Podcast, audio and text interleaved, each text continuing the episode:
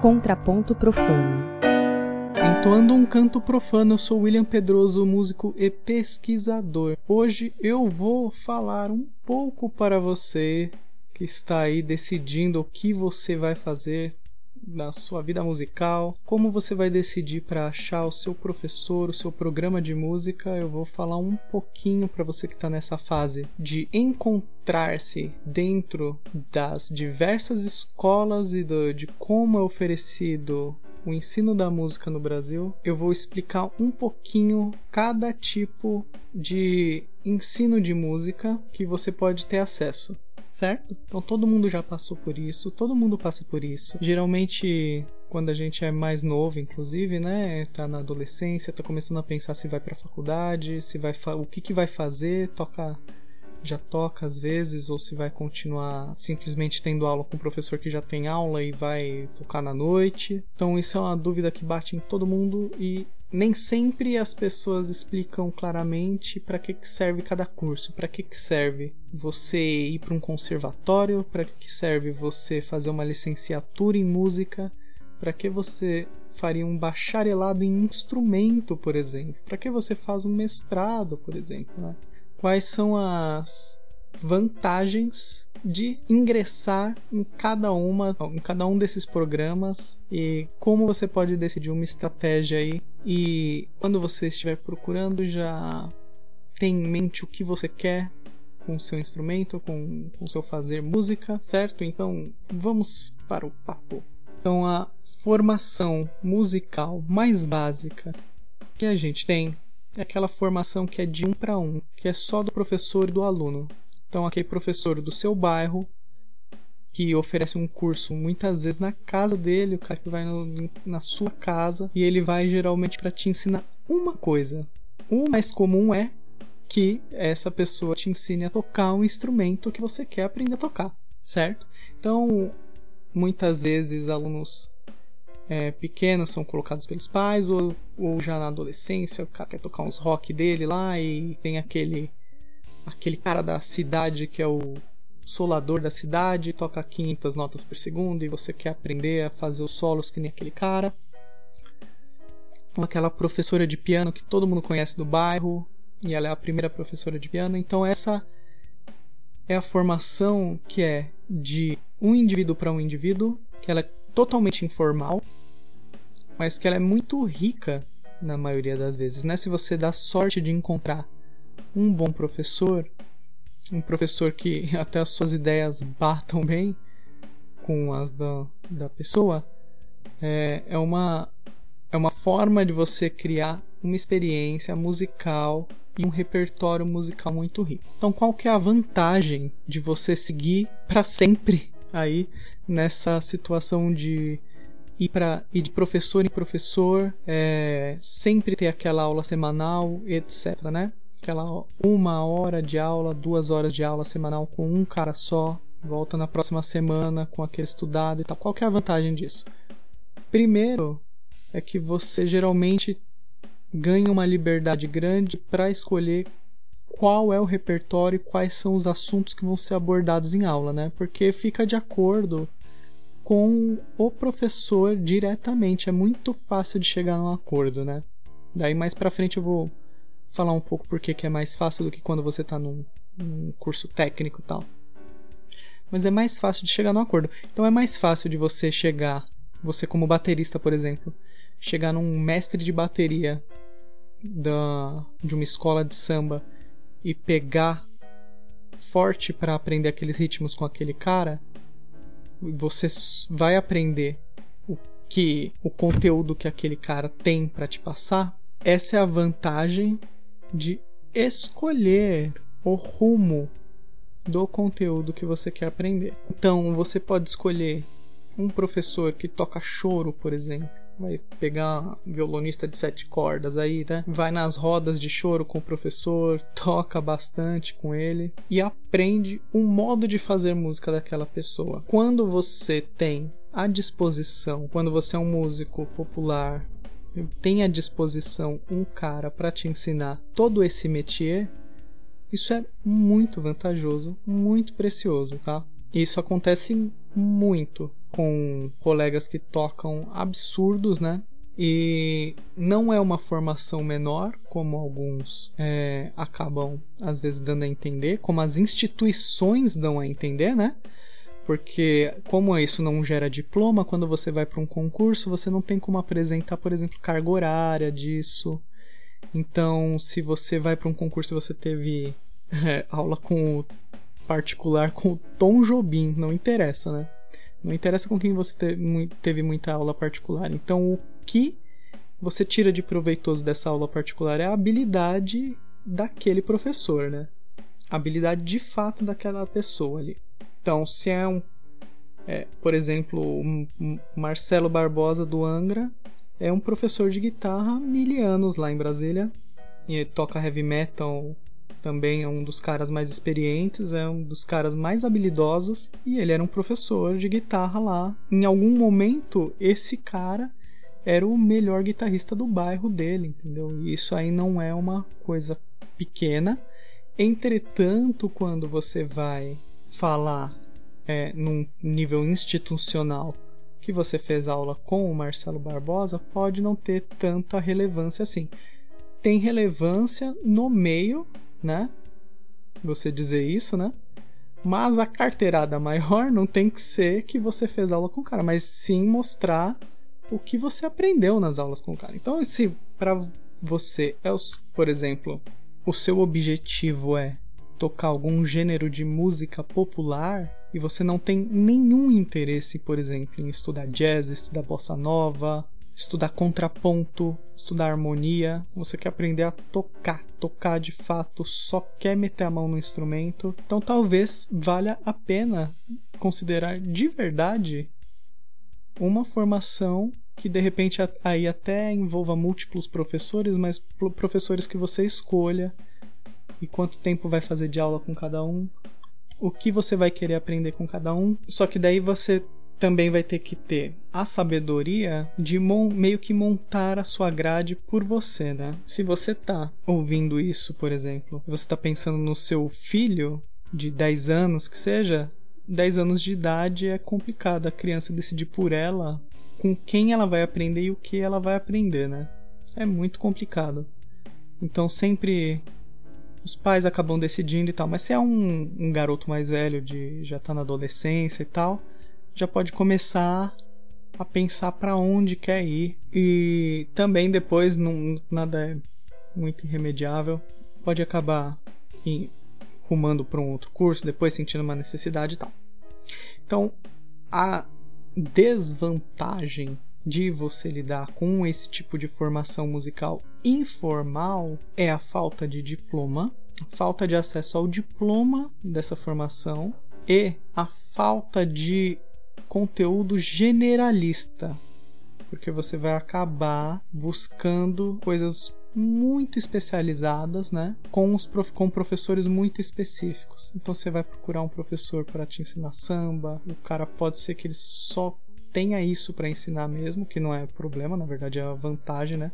Os caras só fazem uma coisa, geralmente ele faz muito bem, a coisa flui melhor até. E você acaba tendo uma vivência muito profunda, geralmente, com uma pessoa que é mestre naquilo, né? Em cultura popular é muito importante quando você está aprendendo repertório popular, é muito importante você ouvir exatamente como que os caras que fazem a música tocam aquilo ali. Então, escutar um cara que toca viola caipira mesmo, que aprendeu com o vô, sabe? Escutar aquele cara tocando do que é, simplesmente pegar um método e ler, né? Achar que a leitura vai dar conta daquele universo. Ok, daí nós temos uma outra situação que daí já envolve grade, como é o modelo adotado por, pela escola, né? Aquele modelão ocidental que tem seus problemas, que é muito voltado para o mercado e quando ele é transferido para escola de, de música e de arte, ele gera uma série de situações curiosas, né? Porque apesar de funcionar bem e ele é bem generalista, você vai aprender várias coisas, então que aprender, por exemplo, você entra num curso técnico para aprender percussão, você vai ter que aprender harmonia também, vai ter que aprender contraponto. A pessoa que é violinista, dependendo, por exemplo, do curso técnico que ela entra, ela tem os módulos que ela tem que aprender é, harmonia de música popular, então tem que aprender a lidar com cifras. Às vezes a pessoa só, só quer ler partitura, ela não quer, não quer fazer aquilo, ou é, a pessoa só quer lidar com cifra para tocar música improvisativa mesmo, e daí ela tem que ficar lá fazendo exercícios de contraponto. Você acaba aprendendo muita coisa. É uma formação que é ao mesmo tempo voltada para o mercado e ela é alienada do mercado, né? Porque se a gente pa parar para pensar num tipo de mercado de música que a gente tem de tocar na noite, não importa tanto você saber ler, não importa você saber contraponto, importa você tocar as músicas que são pedidas naquele repertório específico. Se for música, por exemplo, de casamento, não interessa se você está lendo ou não numa cerimônia. Alguns grupos usam leitura, outros não. Isso varia bastante. Mas qual é então a vantagem de entrar num curso técnico? O curso técnico é um curso, como eu falei, que ele tem uma grade bastante ampla, você vai aprender muita coisa nisso. Você vai aprender história da música, história da arte, ou seja, coisas que é, a gente deveria aprender na escola de fato, né? Então, é, coisas que na verdade, a escola, o ensino fundamental e médio, eles te negam o acesso a isso, né? Então aprender de onde vêm as músicas que nós estamos ouvindo, qual que é a técnica envolvida naquela música, mas é como eu estava falando, de uma forma meio geral. Você não vai aprender a tocar, por exemplo, é, as coisas que estão rolando agora mesmo, assim. É, sei lá, Johnny Hooker, Lineker, é, você não vai ter acesso a esse repertório, né? Nem sei se precisaria ter acesso também, né? É, se você só fizer as coisas que te indicam no conservatório, é um pouco loucura, assim. Pra que, que você tá lá se não é para levar o que você tá aprendendo para fora, né? É, tem que ter um pouco essa mentalidade também. Ao invés de ficar lá só esperando as pessoas te alimentarem, né? Com conhecimento, tem que saber dialogar com as coisas que estão acontecendo, né? Por exemplo, forró que se aprende em conservatório é uns, são uns forrós é, sempre de gênero improvisativo, de música instrumental, etc, etc. Não é a música que se dança forró, né? Não é o forró dançado, não é o aviões, né, que você vai aprender apesar do Aviões ter toda a qualidade que ele tem e, e funciona muito bem para o tipo de ambiente que, que, que, é tocado, é muito divertido de tocar, etc. É, dá, dá para aprender muito tocando esse tipo de repertório. É um repertório que não vai ser ensinado na grade do curso técnico. Nem sempre porque o professor tem preconceito com isso, às vezes os professores até tocam com, com alguns artistas e tal, mas é porque eles têm tem toda uma ideia de passar no curto período de tempo que se tem dentro do conservatório, então aqueles dois, três anos que você fica para fazer aquele curso técnico, tentar achar uma gama de repertório que te ferramente para o máximo de número de situações, né? Curiosamente, é super focado em coisas que são bastante difíceis de executar, mas que são pouco executadas no dia a dia, né?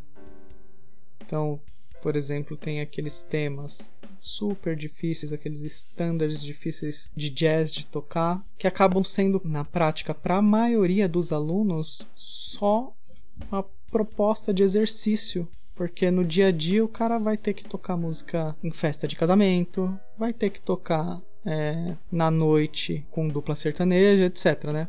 E de novo, não é que é menor, é que, que uma coisa seja melhor do que outra, etc. Mas você tem todo um vocabulário para ser construído em pouco tempo, e dependendo do tipo de repertório que o professor propõe, ele não consegue te apresentar tanta coisa. Então, no curso de formação, quando a gente vai fazer um curso totalmente livre com um professor só, você meio que personaliza totalmente sua aula. Quando você está num curso técnico, é, acaba que você escolhe o seu repertório dentro de algumas possibilidades, a julgar pelo professor que está te dando aula se aquelas possibilidades são proveitosas tecnicamente, se elas podem elevar o seu patamar técnico, tá?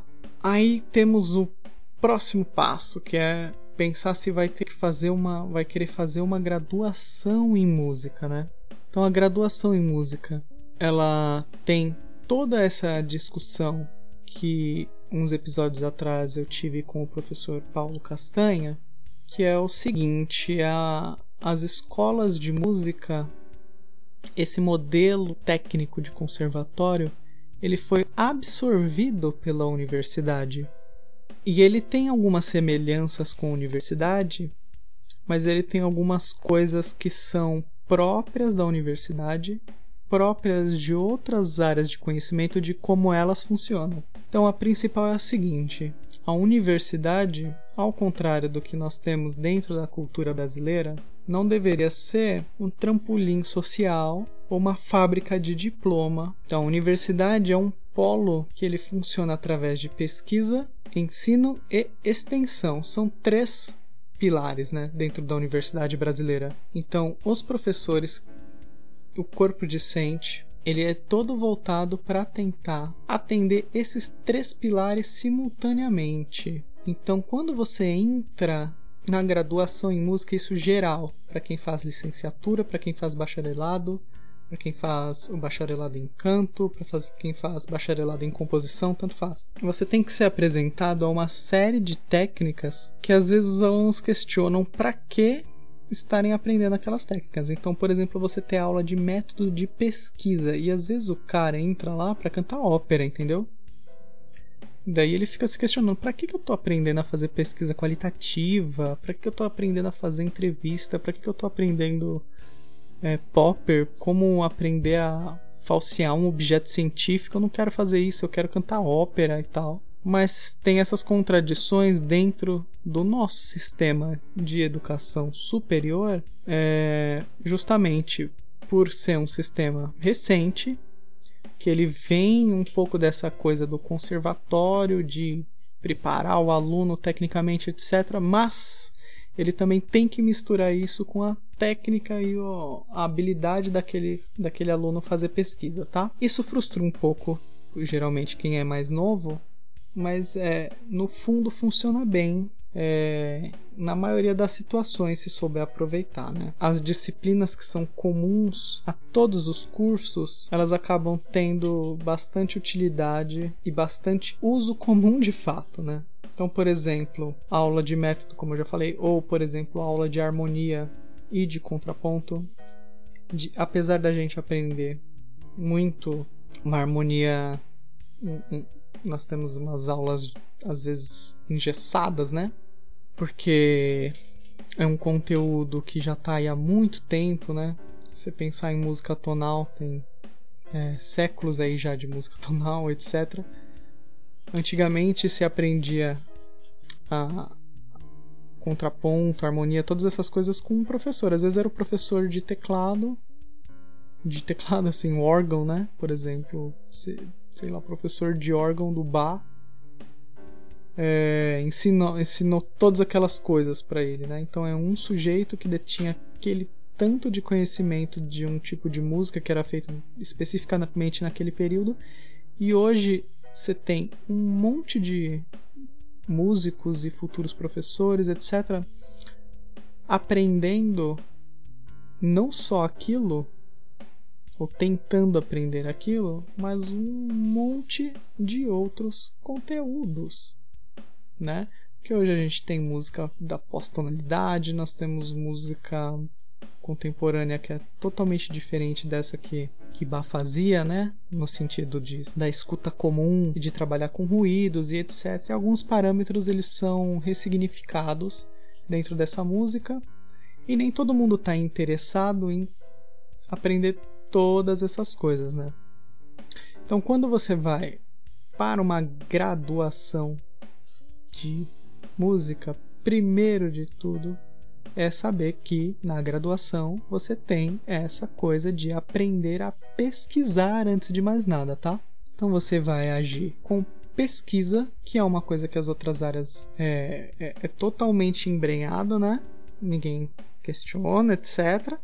mas que na área de música, é, às vezes as pessoas se surpreendem quando finalmente entram na graduação, né? Tem uma prova difícil de fazer, uma prova que é injusta para quem não teve acesso à educação musical, como é o caso de muitos colegas que não teve acesso, que acaba batalhando muito para aprender a ler as notinhas, para aprender o repertório, para aprender a balançar o braço lá para a prova de regência é super injusta porque na escola não se ensina e a faculdade exige que você faça a prova. Então daí o cara consegue, às vezes passa e ele se vê lá tendo que é, ler uma porrada de coisa que às vezes ele não não tem um interesse imediato, né? Isso acontece bastante. Isso é um problema que às vezes tem na escola, no ensino fundamental e médio. Então, você não entende exatamente para que, que você vai usar todas as, aquelas coisas, né? Então, na faculdade, isso é carregado um pouco também. Mas o que eu vejo é o seguinte: você tem uma grade enorme para formação, você acaba conhecendo muitas pessoas, fazendo música com muitas pessoas, é, tendo acesso a pesquisar com muitas pessoas, é muito legal. E essas disciplinas que algumas, alguns colegas às vezes não, não gostariam que fossem banidas do currículo, sei lá. É, é, um exemplo hipotético aqui, um aluno de, de piano que não, não vê para que cantar no coro do, da escola lá, né? E canto coral é uma prática que ela tem que ser comum pelo, pelo menos a um, um por um tempo ali entre os graduandos, né? Todo mundo que entra tem que fazer o canto coral e daí falar, ah, eu, eu não entendo pra que cantar em coro, eu não vou usar isso na minha vida, etc, etc, etc. Daí daqui a alguns anos, provavelmente essa mesma pessoa vai estar tá cobrando dos alunos dele quando ele estiver trabalhando que cantem com instrumento para aquela para o fraseado sair mais fluido, que cante as frases para entender as respirações do próprio instrumento dele, né? Etc. Então uma, uma série de coisas que às vezes não se aproveita na graduação, né? Porque está tão focado em tentar fritar no seu instrumento e tentar ser o melhor instrumentista que você quer possa ser imagina ser, é que às vezes essas experiências são deixadas de lado, né? Um pouco desperdício isso. Aí, dentro da graduação tem divisões, tá? Então, basicamente, assim, a grosso modo, você tem a licenciatura e o bacharelado em instrumentos, ou regência, ou canto, né? Então, como que funciona por aqui, por essas bandas no Brasil e, em alguns outros países tem tem outros tipos de graduação, por exemplo, graduação em musicologia, totalmente focado em musicologia, né? Histórica, é, biblioteconomia, só que focado em música, mas aqui no Brasil nós não temos isso ainda, né? Vai saber se no futuro role. Então, é assim, licenciatura é para os colegas que procuram ser professores, se formarem professores, e o bacharelado é para quem quer atuar mais no meio musical mesmo. Na prática, gente, poucos não se tornam professores. E daí gera alguns problemas nisso. Porque o pessoal de licenciatura todos têm aula de instrumento, todos são é, excelentes músicos também, tudo, mas eles têm sobre eles é, uma carga horária muito condensada. Então, em quatro anos, se exige na licenciatura não só aprender a fazer música e não só aprender a ensinar música, mas uma série de conteúdos de legislação que são bastante específicos, né? Então, legislação é um, é um tipo de conteúdo burocrático às vezes que os colegas da licenciatura têm que lidar e muitos são instrumentistas super habilidosos e eles querem ensinar e querem dialogar e, e contribuir, né? Principalmente com a sociedade, trabalhar já. e às vezes ficam um pouco impedidos justamente porque tem toda uma carga de burocracia que tem que ser aprendida.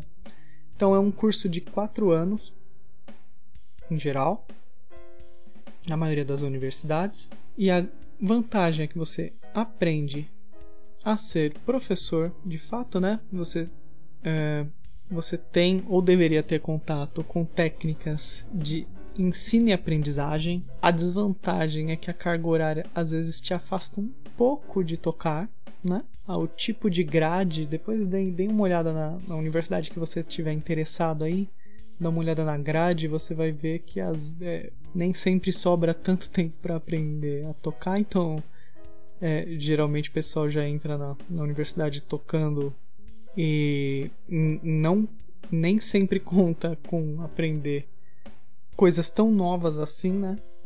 Na universidade, a não ser a parte realmente de aprender a lidar com processos de ensino. Quando você está falando de um, uma situação de dar aula para o Estado brasileiro, você só pode se você for licenciado. Então, quando se presta o bacharelado, é, já se abre mão disso, basicamente, né? Se você não tiver licenciatura, por exemplo, você não pode dar aula é, em alguns tipos de curso. Entretanto, a maioria dos, dos professores que eu tive, por exemplo, eram bacharéis, né? Em instrumento, etc. É, então, a, quando você escolhe na prova de música fazer a sua prova em um instrumento, canto, composição ou regência, você vai lá, você faz a prova específica. Como licenciatura também tem uma prova específica que tem que cantar, etc. Tem uma entrevista e tal. Bacharelado, você faz provas específicas de percepção, como na licenciatura também tem. Você faz a prova de instrumento, daí você tem que olhar na universidade que você está pleitando qual é o repertório que é cobrado, até porque alguns repertórios são muito difíceis de executar.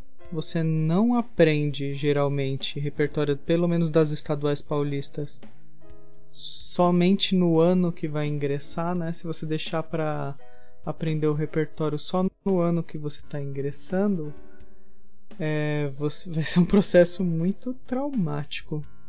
Então é bom aprender com antecedência, tá? Com planejamento. Então dá uma olhada aí quando você estiver no ensino médio, você já estiver pensando e vai podendo se preparar com calma. Mas você não tem essa formação para ensinar. Então, às vezes a pessoa sai do bacharelado crua como educador.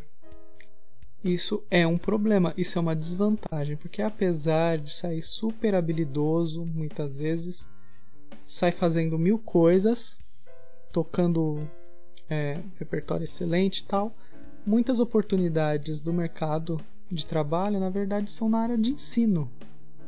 E às vezes esses é, professores que tocam e que foram formados pelo bacharelado, eles não estão aparelhados com isso, né? Então, assim, apesar de dar aula ser a coisa mais básica que se faz como músico, quando você está no bacharelado, esse não é o foco de aprendizagem, né? Então tem todas essas contradições de o que o mercado espera que a faculdade oferece e algumas quebras de expectativa dos alunos, né?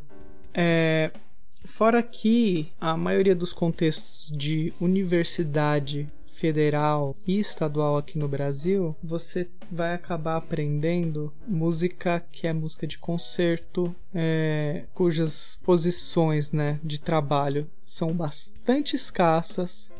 Então é mais uma coisa que vai te forçar a dar aula, te forçar a dar seus pulos, nem sempre você vai estar ferramentado para isso, né? Porque a educação musical ela é uma prática, é uma coisa muito séria muito específica, às vezes até do tipo de público que você vai ensinar.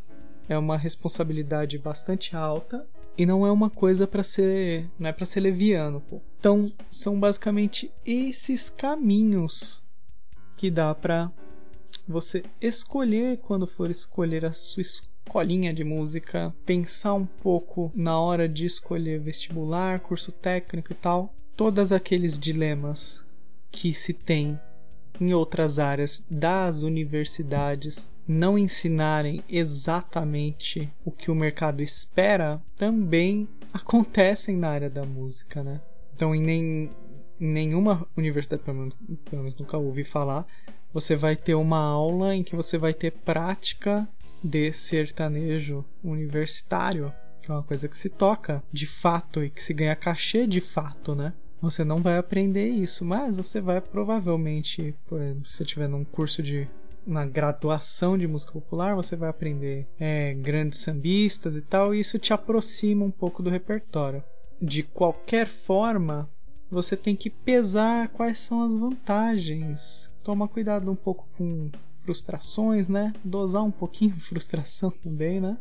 Quando você está de um para um com seu professor, negociando o que você vai aprender, você tem uma situação. Quando você está numa formação musical técnica em que tem uma grade e, por exemplo, você tenha quatro professores para te ensinar percepção, para te ensinar rítmica e um professor de instrumento, professor de prática de conjunto, sei lá, você tem quatro pessoas para negociar. Quando você está na graduação, são dez pessoas mais o MEC, entendeu? Então é um pouco mais complicado mesmo para todo mundo que está envolvido para mexer naquilo ali. Qual que é o meu conselho para fechar? É o seguinte: não faça só, não dependa apenas do que os professores ou o professor te passar na aula. Se você quer fazer a bagaça mesmo, você tem que estar ativamente procurando fora da sala de aula conteúdos que te interessam, que estar ativamente cutucando o repertório, caçando, ouvindo muito e tal. Porque uma parte muito, muito grande das frustrações que você tem quando erra na escolha do, desse tipo de curso é que ah, o professor não me passa o que eu quero aprender, eu acho que eu não devia estar tendo tal matéria, não sei o que. É, se você estudar só o que o professor te passa, você vai se frustrar com certeza, gente. Você vai se frustrar. Então tomem cuidado com isso, principalmente para fugir disso. Faz bastante música. Então, é, por exemplo, tem, não fica esperando que um, profe um professor vai montar uma banda para você. Não fica esperando que a universidade vai montar um conjunto para você treinar. Tem que sair, juntar os colegas e, e tocar bastante e a formação que é de sala de aula, no fundo, no fundo, ela acaba sendo complementar. Apesar de ser o que a gente apresenta nos currículos e tal, a formação real é você no seu instrumento, é você ouvindo a música, é você indo ouvir a música onde ela é produzida. Você toca samba aí, frequentar a roda de samba e tocar, etc. e viver né? É, e não ficar esperando que a universidade tenha uma roda de samba, apesar que algumas fazem, né? É bem legal. É, mas é não, não ficar esperando que ah, meu conservatório eu não aprendi tal coisa, foi culpa totalmente do conservatório. Não, né? nem sempre é por aí. Ou ah, foca demais na matéria X. Eu acho que se tivesse aprendido só tríade, tétrade, tava bom de harmonia, não precisava ter ido tão longe de ficar falando de Stravinsky, é, de ficar falando de música serial. Pô, é, também esteja aberto a aprender certas coisas, né? Se você entrar num ambiente de universidade, tem que estar tá aberto a aprender é, certas coisas e tentar entender aquilo ali.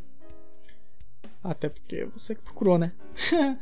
e melhor conselho que eu acho que eu posso dar é esse, né? Então, procure seus professores com sabedoria, focado em também fazer a parceria com o professor e entender as limitações do professor, às vezes as limitações são impostas por instituição, ou às vezes é porque o cara só sabe tocar um tipo de repertório. Tira o melhor daquilo ali. Não fique achando que um professor vai te ensinar tudo, tudo, tudo, porque não tem como uma pessoa saber tudo.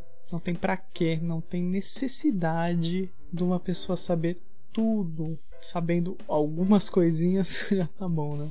Então é isso aí, pessoal. Muito obrigado por ouvir. Então esse podcast aqui para falar um pouco desses tipos de formação musical. Estou fazendo solo para que eu possa ir puxando mais para frente é, colegas para conversar especificamente de cada área. Então, colegas da área de canto, colegas da área de instrumento, da área de composição, que possam explicar os cursos e tal, pegando uma guiada, né?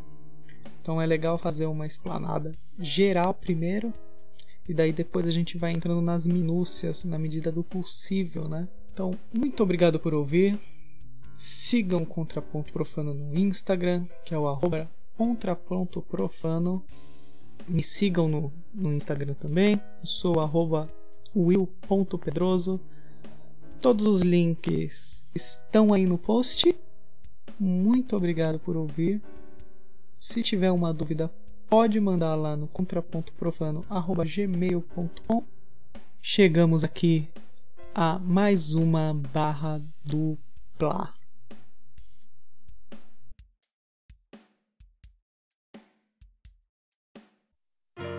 Você ouviu Contraponto Profano